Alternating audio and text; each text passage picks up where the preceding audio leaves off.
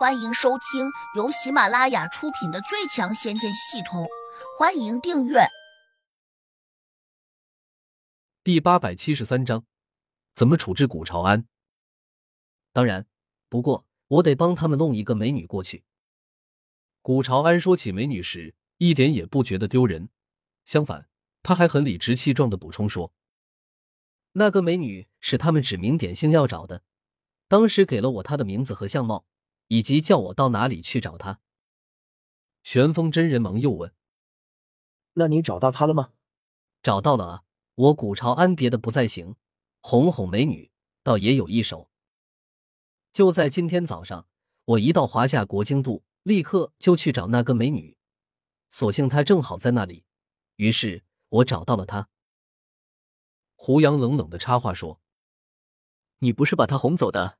是用迷焰将法术强行把他掳走的，对吧？你说的对，主要是时间紧迫。如果能够给我足够的时间，我保证他能够慢慢的爱上我。古朝安大言不惭的说道。胡杨冷笑：“别人和你无冤无仇，你随便就可以去抓人？你以为自己是警察吗？”古朝安一怔，突然反应过来了，那个叫胡飞的女子。和胡杨有可能是姐弟或者兄妹关系，那么自己抓了他，胡杨自然会来报仇。不过，在眼前这个处境下，他压根儿不怕胡杨找自己报仇，因为他已经看出来了，四大护法比他还更想要弄到一把仙剑。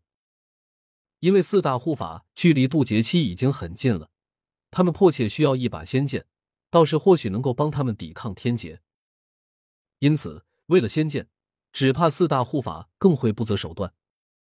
盘算到这里，古朝安立刻冲四大护法说：“虽然我采取的方法不对，但是我这样做其实也是为了师门。诸位师叔，你们想，倘若拿一个普通的女子去换一把仙剑回来，是不是很值得？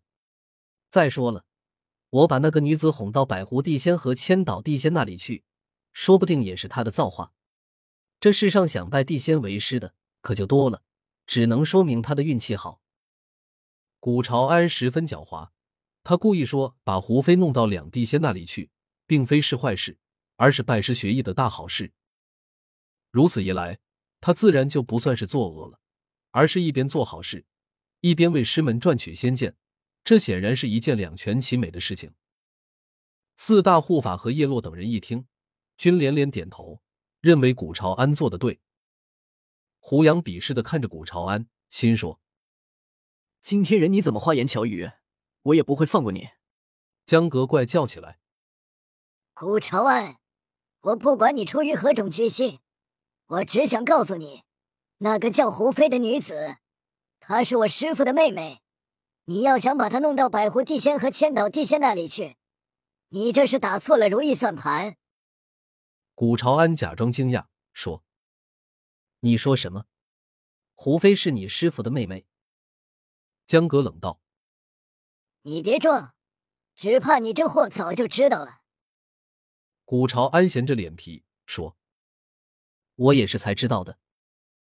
我不管你是什么时候知道的，总之一句话，你错抓了我师傅的妹妹，该当何罪？”江格喝道：“冤枉啊！”我只是为了帮两弟先找一个徒弟罢了。胡飞要是真拜在了他们门下，这完全就是他的福气啊！你们说，是不是这个道理？古朝安转动着眼珠，辩解道。江格哼了声，转头问胡杨：“师傅，这厮应该怎么处理？”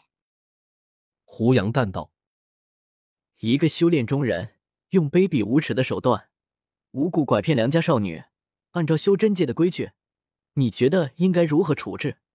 江哥迟疑了下，大声说：“如果是初犯，就砍掉他一只手掌；如果是惯犯，就砍掉他两条腿。”胡杨点了下头说：“很好，不管他以前犯过这样的事情没有，但今天落在我手上，就必须先砍他一只手掌。”古朝安眼见胡杨的眼中露出了一丝狠色，急忙退向了四大护法，一边又叫道：“诸位师叔，我这是为了师门才那样做的，你们可得帮帮我啊！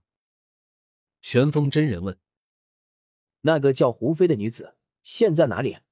古朝安指了下胡杨说：“本来藏在我戒指里面的一个宝瓶中，谁知刚才我的戒指莫名其妙跑到了他的手上，那个宝瓶自然也在他那里。”玄风真人眉头微微一拧，立刻转头看向了胡杨。阁下就算不愿意你妹妹拜在那两个地仙门下，但也请配合我们先把仙剑换过来，老夫定有重谢，你看如何？胡杨冷道：“你想叫我怎么配合？”玄风真人说：“我们把百狐地仙和千岛地仙请过来，再呈上你家妹子，待他们把仙剑给了我们，你妹子再自行定夺是否拜师，谁也勉强不了他，对不对？”胡杨假装高兴道。好主意，不过我要是帮了你，你能给我什么好处？玄风真人说：“我们中有不少珠宝玉器，也有一些晶石，还有不少可助你修炼的灵丹妙药。到时我们拿到了仙剑，我师门中这些值钱的东西随你挑选，你看如何？”胡杨瞥了他一眼，说：“行，我暂时就帮你这个忙。”江格急道：“师傅。”你这是与虎谋皮，万一他们到时反悔，我们岂不是赔了夫人又折兵？江格，你这是瞧不起老夫的人品吗？玄风真人喝道：“知人知面不知心，玄风，你在江湖上好像也没有什么多好的名声。”江格冷笑道：“江格，你别含血喷人，我玄风已经五十年没有出山了。”就算年轻时做了点错事，现在不也洗心革面了吗？玄风真人恼怒道：“你洗没洗？我怎么知道？”江格哼了声，不屑道：“玄风真人一脸铁青，几乎就要发作。这时，胡杨伸手挡在江格的跟前，说：‘我们不能一直用老眼光看人，要相信他。只要迷途知返，也可能放下屠刀，立地成佛。’”师傅，你别信他的，这种人不可能成佛。江格连忙劝道：“本集已播讲完毕，请订阅专辑，下集精彩继续。”